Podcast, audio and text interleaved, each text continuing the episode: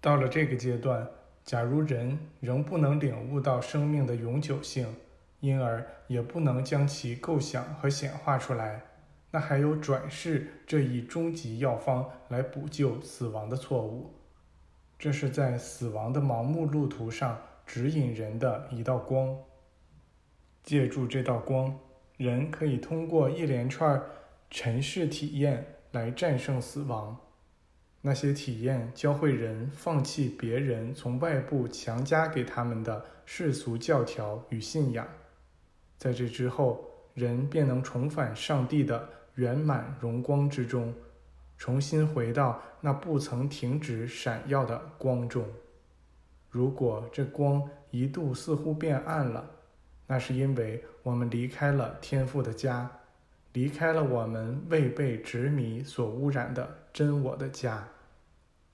在我们重返这个家的路上，每走近一步，那光都会照得更亮一点儿。进入到这家里时，我们会发现它被热与美所照亮。我们会在这里找回平和、安宁与休息，并能尽情的享乐。我们本可以从不离开这个家，也从不在执迷的链条上游荡。在这条路的尽头，一切都被遗忘、被原谅了。而在这条路开始之前，本来也可以是这样。你们要保持安静，以察觉你们内在天主的问候；要在身体上保持彻底的安静，感知那尊贵的上帝之基督，你们的高我，可能带给你们的问候。我就是这样感知到并说出了亚伯拉罕很久以前运用过的那个法则。如今，它完全和从前一样有效。这法则就是：显化之物是按照其在思想、话语和行动中被构想出的形态而形成的，并按照你们的信仰而重现出来。如果想法不好，那就改变它。命名事物时，不要依照他们对感官所呈现的。而要依照他们在精神中的存在状态。对圣经原文进行翻译的人，在你们的圣经里插入了很多曲解和假预言。有些错误是源于对原文文字与符号的理解有误。那么这些错误可以原谅，因为译者是认真负责的，并给出了他们所得到的最佳结论。但大多数错误。是卑鄙、邪恶的谎言，是故意制造出来以误导读者和歪曲以色列家族原始福音书的。以色列的最初叫法是伊斯哈耶尔 （Israel），意思是水晶种族，是第一支居住在这世界上的纯净的白人种族，是最初的根。所有其他白人种族都是其后裔，我们称其为“纯净之光种族”。种族一词常常意味着光线。雅利安种族便是源自于此。对圣经的大部分歪曲是在公元一世纪和二世纪时插入进去的。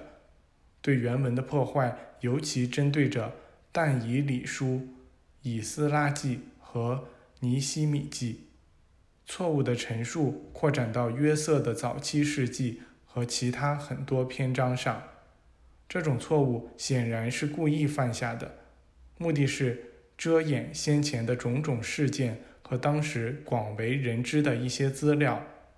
这些篡改的另一个目的是毁掉古以色列人自开始觉悟时期便一直保存着的历史。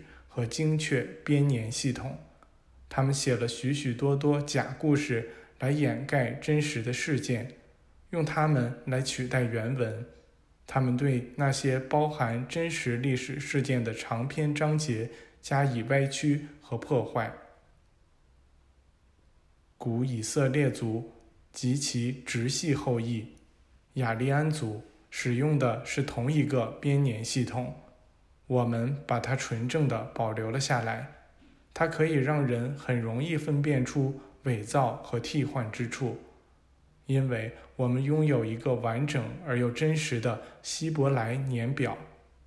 我们知道，所罗门及其夫人们的故事，以及以色列十大部族之家的很多首领、导师和顾问的故事，全都被歪曲了。那十大部族之家分裂出去后，这主要的王国被称作以色列国或以色列家，另外一支则称为犹大部族。这个部族源自于以色列。但其成员绝不都是古以色列人。把亚伯拉罕、以撒和雅各说成犹太人，不是个一般的错误，而是有意歪曲。犹太人一词从不曾用在以色列十大部族之家的身上，也不曾用在以色列的十二个部族身上。